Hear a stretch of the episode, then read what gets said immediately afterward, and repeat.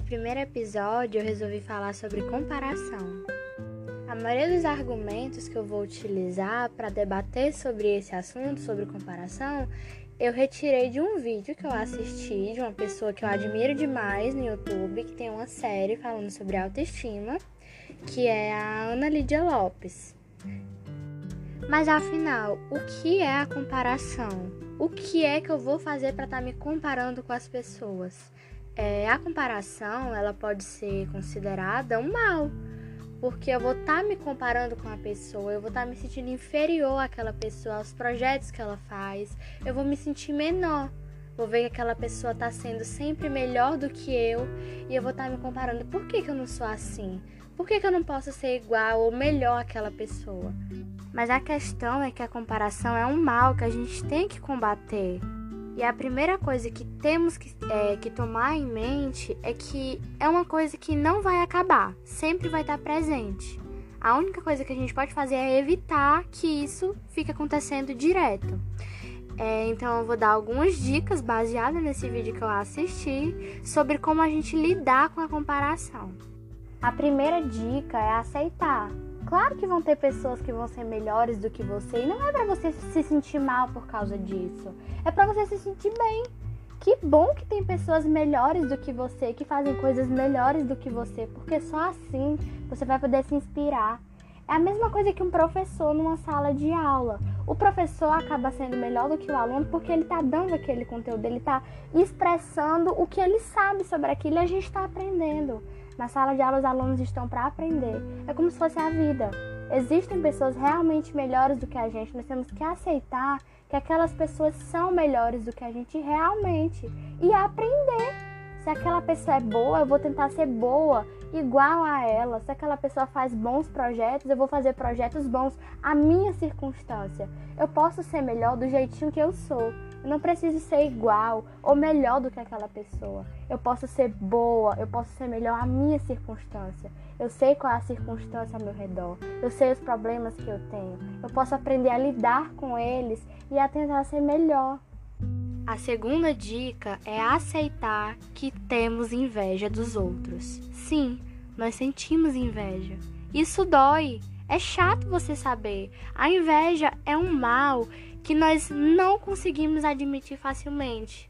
Ah, eu consigo dizer que eu sou preguiçosa, eu consigo dizer que eu sou gulosa, eu consigo dizer que eu sou vaidosa, mas a inveja é muito difícil da gente admitir. E é uma verdade, todo mundo é invejoso. A partir do momento que eu tô me comparando com a pessoa, eu tô sentindo inveja. Aquela pessoa tá, em certa forma, sendo melhor do que eu. Eu tô sentindo inveja.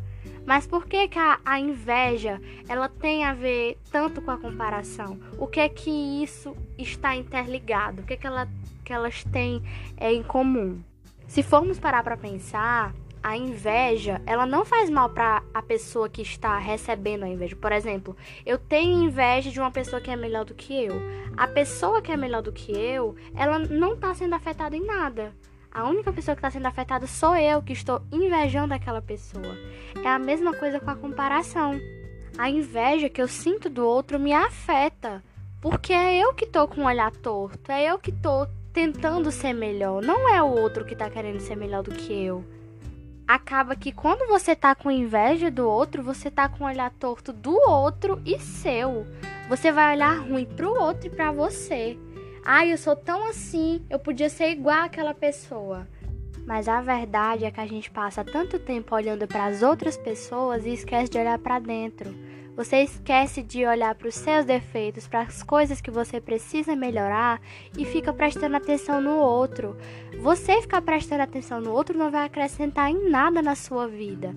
Vai acrescentar quando você passar para é, olhar para dentro de si, as coisas que você precisa melhorar, as coisas que você é boa e pode melhorar mais ainda.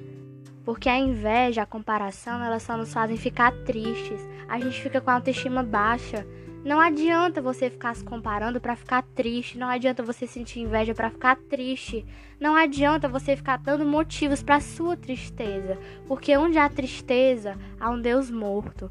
E Deus não está morto, ele está vivo, ele ressuscitou. Ele é a nossa fonte de alegria, porque todos os dias que acordamos, o ar que respiramos, os olhos que a gente abre todos os dias e consegue ver, é ele o motivo da nossa alegria. Nós temos que se sentir felizes. Não precisamos ficar olhando para os outros porque os outros são melhores do que a gente. Nós precisamos se inspirar neles. É claro que eles vão ser sempre bons, melhores do que a gente. Nós podemos também ser sempre bons, nós podemos ser melhores. Nós não vamos ficar no nosso buraco sempre.